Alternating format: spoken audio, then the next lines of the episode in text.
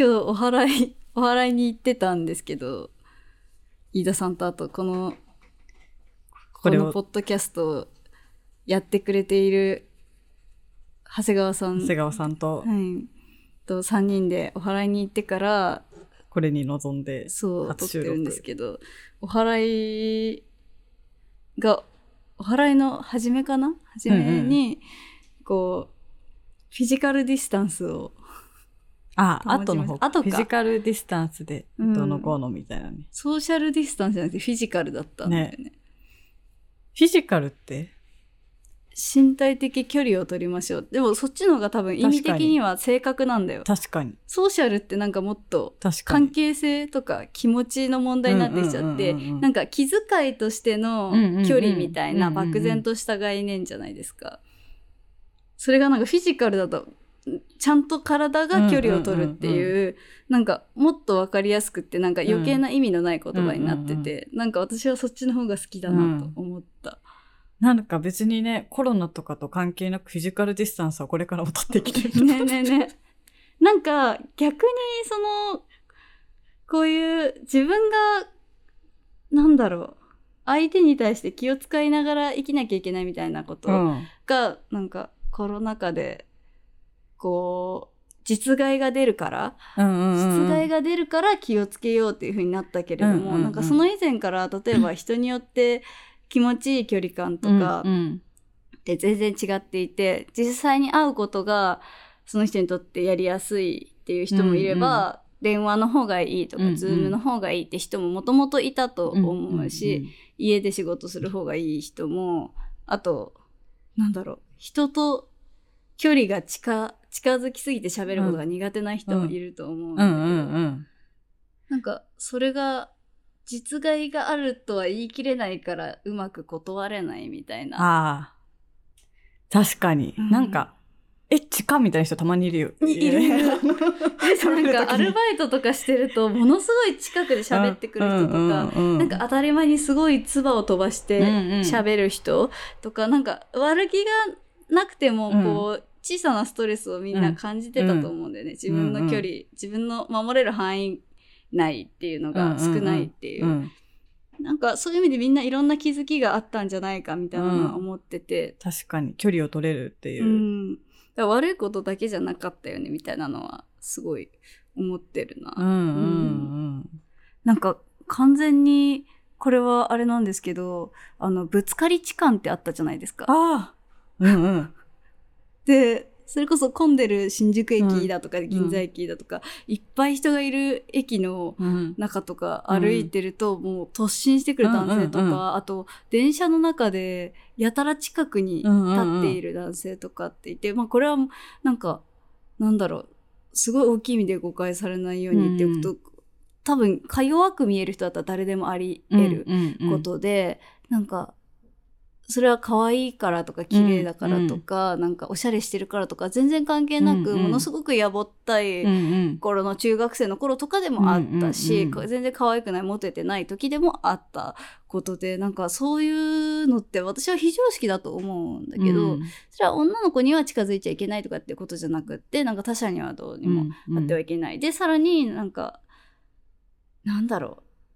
身体的能力差がある中で、こう威圧的なぐらい近づいてはいけなかったりとかっていうのあると思うんですけどなんかそういうのもめちゃくちゃ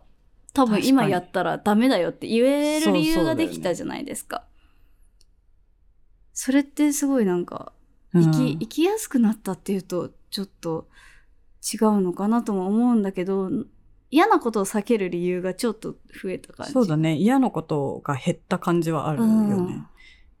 なんかそれこそ、なんか髪の毛派手にしたらそういうのにぶつかられなくなったみたいな人とか結構めっち。ゃあるよ。めっちゃあるよ、ね私髪の毛ピンクだった時全然なかったもん。本当にその印象だけでパッと見で判断されてぶつかられたりとか、ね、すごい、そうだよね。すごいあったから、それが、いや、それは戻ってほしくないかな。そのままうん距離を取り、正しい距離を取り続け、まあ当たり前のことだけど、そうだね。コロナじゃなくても、それはダメです。コロナじゃなくてもダメです。ダメですすなことになんかみんな今気づいたのならその、うん例えばコロナが殲滅されたとしても続けたいみたいな、気づくチャンスってやっぱ誰にでも与えられることじゃないから、うん。どうしてもものすごく優しい人であっても、あの男性として生きてきたら女性として生きてくるとうん。合うような理不尽に気づかなかったりするし、その逆もあるんだよね。うんうんで私はこう会社勤めをしてないから、うんうん。会社勤めをしてる人の苦しみは分からなかったりとか、うん。なんかそういうことが多分それぞれの環境であってで、結構ネット上とかだと自分と違う立場の人をまあ嫉妬半分憎しみ半分みたいな感じでなんか自分の苦しみを知らないという理由によってなんか自分以外のみんなが幸せであるかのように叩いてしまう人っていうのがいる,、うんいると思うんだけど、うん。なんか絶対それぞれあっうん。て、なんか何かだけはものすごく深く知っていることもいいこと大事なことかもしれないんだけどなんか私は自分のことを知るうん知るということと、なんか全く同じ同じ速度で自分以外のことを想像することもずっと同時にしていきたいっていうか、うんうん。なんか自分を知るって自分以外を知るっていうことと同じだと思うので、なんかそういうことがしていける人がどんどん増えていくことがなんか世の中が良くなるための一個の道なんじゃないかなみたいなことは確かに。すごい思うんだよね。なんか陰と陽両方を知ってる人が一番、一番強い、うん。一番正しさを、うん。正しさに近近いっていうか、んんん。なんか私たちは完全に正しい生き物にはなれないのだから、うん。正しさに近づく手を打っていくべきなのではないかって。そうね。ん。ね、今日お祓いって、ね、その正しさを突き進んでる人たちのオーラ半端じゃなかったもんね、お坊さん。そうなんですよ。これになるにはこの、にね、なんか最近ちょっと良くないことが続くなと思って、なんか飯田さん、ね私もなんか些細な、些細ななんかネガティブなことがね、ちょっと良くない気の中にいる気がするから、うん、なんかちょっと、うん。ある種、なんか、なんだろう、私はなんか、お、お母さんが新興宗教にハマってた人なんで、うん。ハマってたっていうと、ものすごいハマってたっていうとちょっと違うんだけど、お母さんのお母さんの代から、まあ、まあ日本でいうものすごくこう当たり前の宗教とは違うところにそういう仏教とはまた違う。そううんうん。ハマっていてっていう感じで、なんか、ううん。あんまり私はその宗教的な行いにいい印象というか、うんうんうんがなくって、なんかものすごく信じすぎてしまって、自分の願い事を叶えるには全部そのお祈りをしなきゃいけないだとか、逆に、うん。例えば私がいい成績を取ったりとか、なんか誰かが、えっ、と、例えばお父さんが事故にあったけど、全然怪我をしないで帰ってきたりとかっていうこと、なんか本人たちの努力であったり、身体の強さであったり、なんか運の良さみたいな、うんうん。なんか、そういう一個一個いろんな要因があって良い結果って出てると思うんだけど、うんうんそうではなくってなんかそういう良いことが全部お祈りのおかげになってしまうんだよね。そのあまりにも信じていると。なんかそういうことに対して私はすごくこう反抗をしていて。わかるずっと。なんか、その本当にお祈りすれば、なんかあなたが今やってるそういう才能が必要な世界でも成功できるし、とか、うんうんなんか学生だったらいい成績取れるし、みたいな、多分違う宗教だけど、なんかに、多分似たような感じのに、小学生ぐらいの時の同級生の子と、うん。なんか、中高校か大学ぐらいに急に久しぶりみたいな感じで連絡もらって会いに行ったらそれの勧誘で、ひえ。ー。なんかそういう感じのお祈りすれば、うんうん。なんかあなたのそういうのもどんどんいい方向に行くよみたいな勧誘されたことがあって、なんか、え、なんで私の努力がお祈り一つで片付けられなくてはいけないんだみたいな本当だよね。気持ちになったから今めっちゃわかるって思って。うん。なんか本当あらゆる事象にはあらゆる原因とか、なんか要因があって起こっているっていううん当たり前のことじゃないですか、うんなんか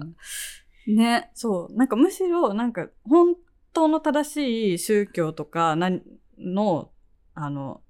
信じ方っていうのは、それをよりどころにしてもっと頑張れたりとか。そうそうそうそう。なんかきっかけだったり、支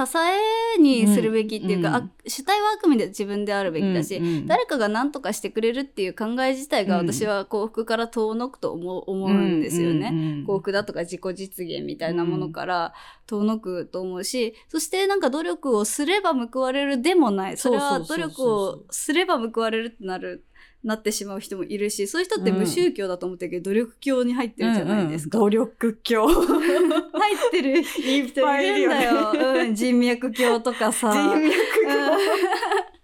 あとなんか、思い切った決断さえすればいけると思ってる。思い切った決断教みたいな人あの、捨てる教でしょ、割と。あ、そうそうそうそう断捨離教。断捨離教。これを私は捨てたからこれを得たみたいなね、あの、ハマりがちです。それも要因としては一つあるかもしれないけど、うん。うん、それが全てじゃないっていうか、うん、なんか何か一個の事象に、あの、たった一つの原因で起こることってほぼないと思うんだよね。いちごミルクが美味しいとしてさ、その、いちごとミルクがあるから美味しいし、うん、その手前ではいちごを作った農家の人がいて、うん、今年の天気があって、うん、なんかそ土地、土壌があって、そしてミルクの方にもあるわけじゃないですか。牛の体調、牛の育った環境、牛の食べる穀物の、えっ、ー、と、取れ高、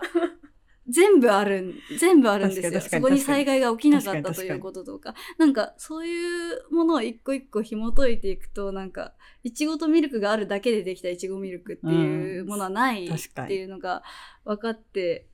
くるし、なんかそう考えると、たった一つのことを信じるには、この世界は豊かすぎるし、うん、なんか、それでは見えないものっていうのが絶対あって、うん、それを見ようとしていくことの方がなんか人生って時間が長いんで、一、うん、個のことだけが正しいっていう風にして生きていってしまうよりも、人生に退屈しない気がするんですよね。そうだね。うん、そうだね。すっごいお祓いの話から飛んだね。飛んだね。うん、なんだっけ？そうで、お祓い行ってみようと思ったんですよ。で、そういう意味で、私の中では、そのお祓いに行ってみるってことが、うん、あの、普通よりちょっと意味があることだったんだよって話がしたくって、あの、うちはすごくそう、なんか神社とか、あと教会とかに行くことを絶対ダメって言われてたんですね。ああ、そうかそうか、前もちょっと言ってたんですね。そうそうそう、絶対ダメって言われてて、うん、なんか例えば友達がお守りをくれたとか、だったら、これは私のお同じお、お母さんが同じ宗教に入っていた友達の話なんだけど、なんか、うん、ももらったお守りとか、あの、自分が大事にしてたお守りとか発見されて、その目の前でライターで燃やされたことがあるっていうのね。う んなんかそのぐらいちょっと信じすぎちゃうと過激なことをしてしまうところがあって、うん、そういう意味で私もこうお守りも持ったことがなかったし神社とかに行ったことがなかったんですよ、うん、ほとんど。うん、でまあなんか、えー、それはなんか自分の手でなんか違うなっていうかそれはお母さんが信じる宗教を信じないっていうことは結構私は中学生ぐらいからもう決めてて、うんうん、ずっとそれは通してきてるんだけど、うんうんなんかもっと自然なもの、うん、みんなにとってのお寺とか神社とか、うん。うん、あるいはその教会とかってあのもうちょっと自然に馴染んでるものじゃないですか、暮らしの中に、極端なものではなくて、そしてなんか信じたいことがある、あったり自分の気持ち頑張りたいという気持ちをなんか一層強くするための理由とか、何かその一個儀式のような自分の中、うん、精神的な儀式のようなものとしてこうたまに頼りにするものみたいな。なんかそういう自然なあり方が私はすごくいいな羨ましいなと思ってて。まあ年々ちょっとこうなんだろう宗派を問わずなんとなくこう行ってみたいなと思う場所があったら行ってみてお参りしてみたりとか、うんうん、なんかそれを自然に逆に忘れてみたりとか、うんうん、なんかみんなの中にある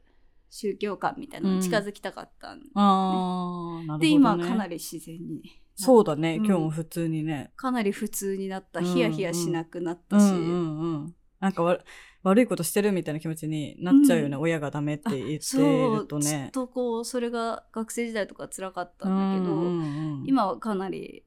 普通になったなって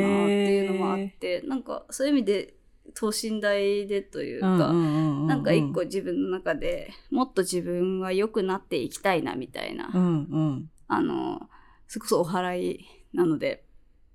今良くない良くないな良くないなと思っていることとか、うん。あ誰かから良くない気持ちとか良くない気をもらってしまったなっていうのを振り払って頑張ろうっていうなんか、うん。瞑想とちょっと似てたよね。あ、そうそう、そう、そう、それ思った。儀式の一つね、ん。なんかその儀式を見てる瞬間だけに集中してるから、うんなんかそれまでのこととか、この先のこととか、あの瞬間なんか忘れて、ねなんか炎を見てたから、燃え盛る。ものすごい大きい火が燃えていて、そして太鼓が叩かれていて、なんかすごく大きいところだったんだけど、立派なお寺で。となんかね、研ぎ澄まされていたんですよね。そこにいるうんうんうんうんお坊さんなんですかね、うんその役割的には。あの、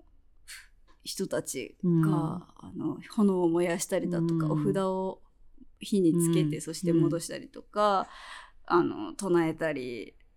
太鼓を叩いたりっていう人たちが、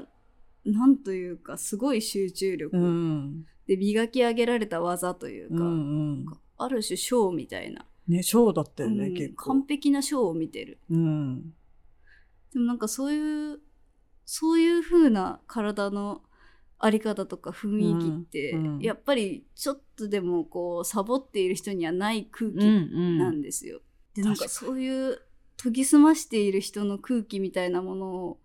に触れるとなんか集中するよね。自分もはっきり、頭がはっきりしたまま生きていなければと思う、そう思んですよね。だね。確かになんかずっと最近この、なんか目の前にもやもや、もやもやあった、なんかく雲がかかってるような感じがうんうんうん。あったのが、割と今日あれを見やって、ね、なんかすっきりしてうん、して、日常にもそのさっき言ってた瞑想の話なんですけど、うんうんうんうん。その飯田さんが最近瞑想にハマっていて、言ってて。なんか瞑想ができるアプリがあるんだよね。そうそうそう、すごい気楽に、全然何も知らなくても、そのガイドに沿ってやれば、うんある、教えてくれる。なんかでき、なんとなく多分できた気がするみたいな。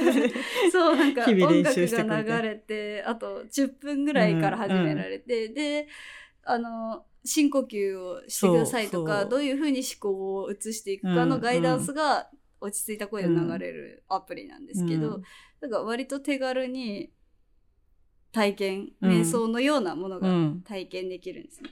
でなんかその日常生活に儀式みたいなものをちょこっと取り入れるとかって、うんうんいいなって私はすごく思ったんですよ。瞑想もそうだしあの例えば本当朝起きて一番にすることとかを、うんうこんう私の場合はお湯を沸かしてで、はいはい。あのハーブティー何種類か買ってあるんですけどその中で今日の気分に合うものを選んで入れてであとは歯磨いたりうん水たこしてからついで飲むみみたいな。な。なんかそんな簡単なことでも全然いいと思うんですけど、その決まった動作があるとスイッチが入るみたいな感じはまあこれはねコロナ禍で自粛期間が長くって、うんうん。生活っていうものが一度整っうんたうん。からこそなんですけど、そういうのって大事だな。はっきりしないままでなんとなく仕事が始められない人とかはうんうんうん、こう、なんかそういう決まり事を少し作ってみるっていうのはうん。逆になんか頭の中で自由になるような気がする。確かにうん確かに、なんかその、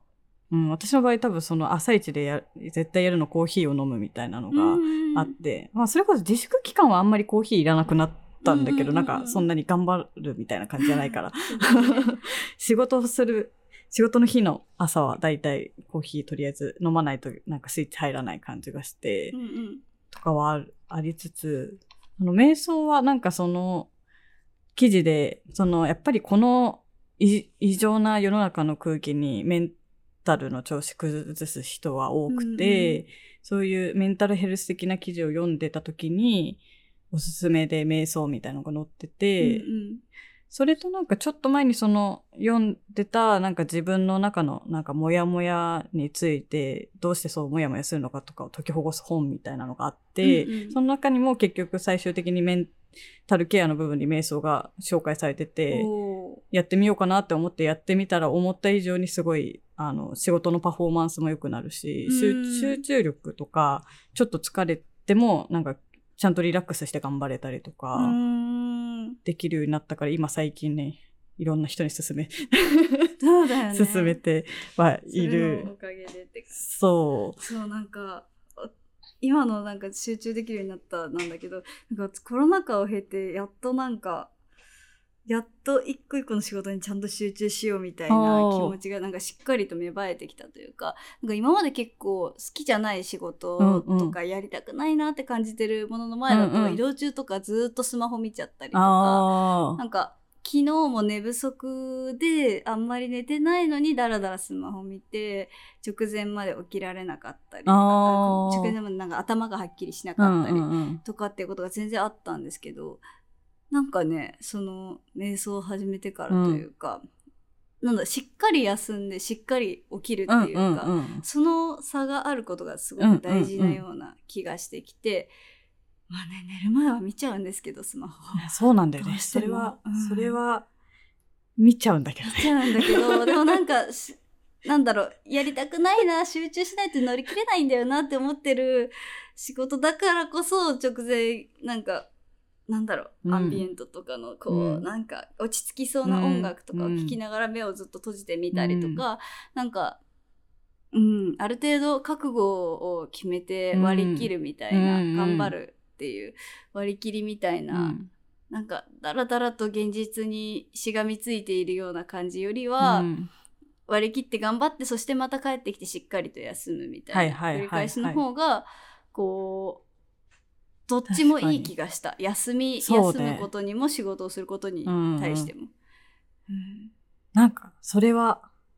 そう、その、休むっていうのを、前までは、いや、休んだ方がいいんだろうなって思いながら、休むことは悪いことみたいなうんあったよ意ね。識はね、すごい、自分の中にもあったよね。そうめちゃめちゃ罪悪感。なんか、あの、お休みとかあるんですか？とかこう、なんだろう、日常会話で聞かれたりうんしても、いや、土日とか特に関係ないんで、みたいな。うんうん。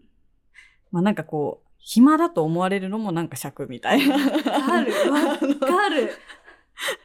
それはそれでなんか、っていう感じで、あ、ふわ、なんかゴニョゴニョみたいな感じで答えちゃうことが多かったけど、うんうんうんなんか結構その自粛でがっつり休んだりとかうんしてからは、なんか、もちろん、その再開して、めちゃめちゃしわ寄せで仕事は入ってしまったから、うんうん。めっちゃバタバタしたんだけど、前はもう、休みはなんか空いた時間っていうだけで、うんうん。ここ休みにしようとか全然決めたことがなかったんだけど、うんうん。なんか今週の土曜は休めそうだから、作業金曜までにこういうペースで終わらせようとか、なんか自分の中でちゃんと計画立ててやるようにしたら、そのさ作業が本当に嫌いで、はいはいはいはいはい。現場は好きだけど現場は好きだけど、そのデスクワークが本当に嫌いで、はいはいはいはい。まあ写真の仕事ってめちゃめちゃそっちも多いんですけど、うんうんそこへの集中力がなかなか本当に良くなかったというか、ななかったのが、この日休もう、じゃあここまでに終わらせようってちゃんと自分の中で締め切りができると、うんうん。まあ何日までに終わっとけばいいかってずるずるずるずるなんか仕事しちゃうよりも、すごいメリハリついて、その方が、なんかちゃんと仕事っていうのをこなせてる感が最近すごい。している。大事大やすそういう、ここは休もうみたいな風にう、んうんうんちゃんと調整するようにするの大事だなっていうのが。どうしてもフリーランスだと他人にスケジュール管理をされていないわけだから、うんこう、そうなってしまう、しまうよね。その自分で決めないとっていうか、どこまでも仕事できてしまうし、どこまでも休もうと思ったら休めてしまうっていうか。撮影とかはもうむしろ相手のスケジュール次第で、ほぼこっち合わせてどうしてもぶつかっちゃったらどっちかは断らなきゃいけないとか、そういう仕事で、そなんかちょっとずれるんだけど、うんなんかかなり私は ADHD の毛があるんですう。けど、はいはいはいはい。なんか最近そのことをね、なんか、まあずっと自覚はしてるんだけど、うん最近そのことをこう、やっと向き合おうと思ったっていうか、多分ね、私ね、なんか私のことを好きだなと思う人にもすごくね、多い、多い気がする、多い気がするんだけど。ADHD 系の。症状ですこの間ミス ID のこうあートークイベントがあってこう審査員の皆さんと相談してたんだけど、こう、2歳で見れなかった。なんか、すごくこう、面接とかで満を持してきて、うん、あどんな子なんだろうってこっちは知りたいのに、うん、実は、私は ADHD なんです。うん告白だけされて帰られると、うん、なんか、いや、俺たちもみんなそう、みたいな。審査員側的には割と多数派。そうね。そうそうそう今ちょっとパーって思い浮かんだ審査員たちを思い浮かべると、そうね。みんなそうだよね。それをなんとか乗りこなしながら、それぞれの得意、得意分野を。這いずりながら、やってる人。朝起きてるのよ。うん、ADHD なんです。だけどこういう特徴があってみたいなこと言わないとね。うん、そうそうそう。なんかその向こうが知りたいんだけど。そこでバンと終わっちゃうみたいな。うん。で、なんか要はその脳、脳のなんか、き緊張、緊張状態っていうか、うん、過集中している状態と、そうでない状態の差が激しい人のことを言うんですよ。うん、ああ、なるほど。私の友達とかにもかなりその、そこに近い結果が出る人とか、うんうんうん、私とか完全に多分そうなんだけど、うんうんうん、なんか、そういう人の方が気が合う人が多くって、結局似た者同士で集まってしまうんだけど、うんうんうん、要はその、その差が大きい人で、うんうんそれを使いこなせてないから社会生活で困るんですよね。うんうん、はいはいはいはいはい。で最近結構ねなんかそういう人向けの本だとか、うんうん、あとまあなんか治療とかをいろいろこう知ったり考えたりやってみたりとかしてみて、うんうん、だんだんなんかこう自分の集中と集中しない休みっていうのをなんか、コントロールできるとまではいかないんですけど、こう考えられるようになってきたんですよ。逆になんかものすごく集中してる時はすごくいいものが作れたりかけたりするし、うん、なんかそうでないこともあるんですけど、うんうんうん、でなんか最近読んだ本であの今飯田さんがさっきおっしゃってた通りそのやることのそのリストリストをきちんとリスト化にするのと、はいはいはい、あとその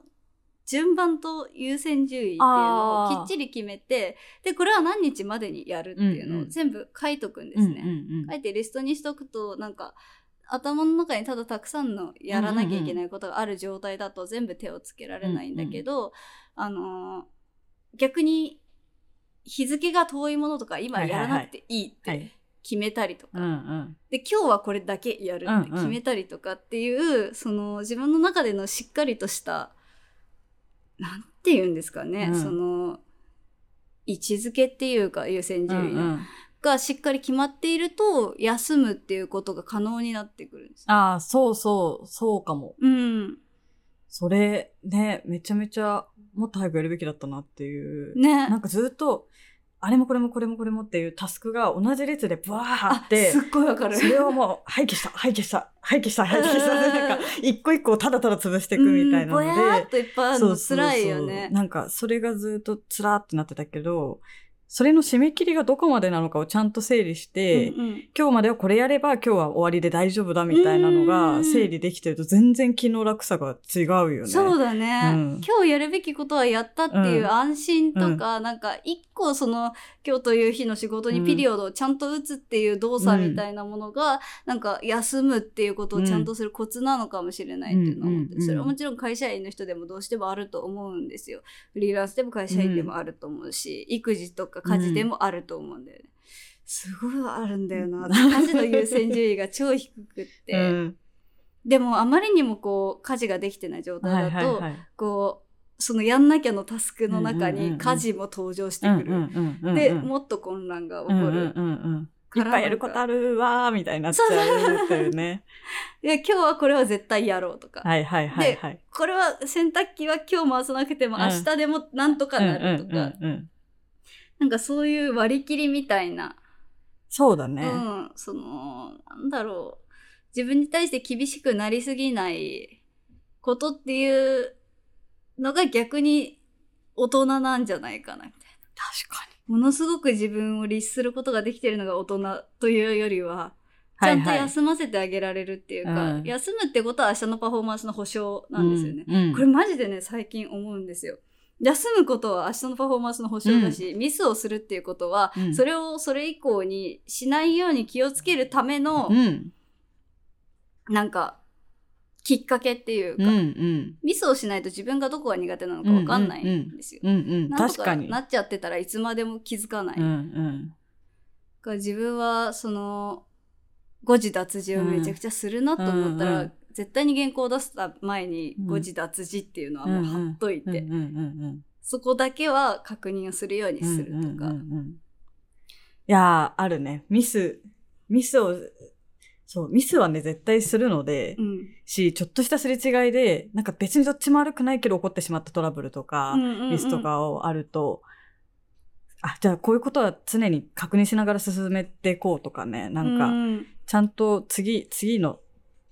そうね、そういうのができるように。そう完璧な人間はいない。そうなん完璧な人間はいないんだよ。よ。これはマジで言っていきたいね。自分が今まで自分に貸してたから、うん。あの、本当に最近やっとできるようになったことだけど、完璧な人間はいないんだよね。いないんだよ。完璧になろうとしてたけど、私、結構。すごいわかる。なんか完璧な人間はいないんだよ、うん。みんなねミスをするけどそれは当たり前のことで、これから良くなっていけるんだよって他人には言うけど自分には言ってあげられない現象あるじゃないですか。そう飯沢さんとかめっちゃそのタイプだとそうだね。他人の存在肯定はするけど、うん。自分の存在肯定はずっとできないみたういな。んうん。それ、あるよね。あ。るね。あるんだけど、でも他人のことを本当に肯定したいなら自分のこともできないとダメなんだよ。そうなんですよね。ダメなんだよ。自分を肯定できるようになって、やっと、人に対しても肯定できるようになるよね。うん。そこからが本物確かに。だと思う。だから、優しい人になるためにも、役に立つ人になるためにも、うん。なんか誰かに愛されたいと思うためにも、うん自分自身のことを知って愛する、知って認める、うん。分かってあげるっていうことがなんか本当は自分のためじゃためだけじゃなく必要なんじゃないかなと、確かに、人と接するうん、上でもね。思う。そう。だから前だったら、ちょっとしたミスとか、ね、すっごい、すっごい自分で自己反省を深めにしちゃってたんだけど、そう多分なんかあ冷静に見たらう別に大丈夫じゃね？みたいな、あの、うんうんそんな落ち込まなくても、みたいなレベルのミスでさえ、あ、また、なんか全然ちゃんとできなかった。ちゃんとできなかったになっちゃうんだよね。ちょっとできなかったが、ちゃんとできなかったみたいな、重めの変換をしちゃうっ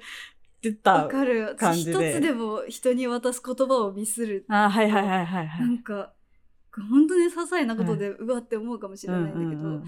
なんかインスタグラムを見ててあこの人のインスタの投稿すごく素敵だなと思って、こう DM を送ってて、うんうんうん。なんかすごくみずみずみずみずしい感性で素敵ですねみたいなことうんうん。をすごくね簡単に言っちゃったんだけど、うん。よくよく考えるとこの感じを表す言葉ってみずみずしいではないなってうん。思うん。思っておう。いたしその予感はあったけど、うん。なんかバタバタしてたし、うん。伝えたい気持ちの方が大きくて送信してしまったの。で